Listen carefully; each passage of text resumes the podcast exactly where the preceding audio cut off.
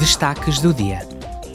Uma delegação da Comissão dos Direitos das Mulheres e da Igualdade dos Gêneros está em Nova Iorque até quinta-feira. Os deputados participarão na Comissão das Nações Unidas sobre o Estatuto das Mulheres, centrada na inovação e na evolução tecnológica, bem como na educação na era digital.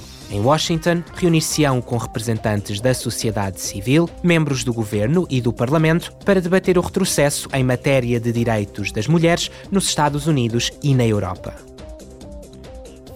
Uma delegação da Comissão das Liberdades Cívicas está em Atenas para avaliar a situação do Estado de Direito, do combate à corrupção e da liberdade dos meios de comunicação social. Os deputados reunir-se-ão com membros do governo, do sistema judicial e do Serviço de Informações. Estão também agendadas reuniões com empresas envolvidas na produção e venda de software espião, jornalistas, ONG, bem como com a Polícia de Fronteiras grega e a Agência Europeia da Guarda de Fronteiras e Costeira, Frontex. A visita terminará amanhã.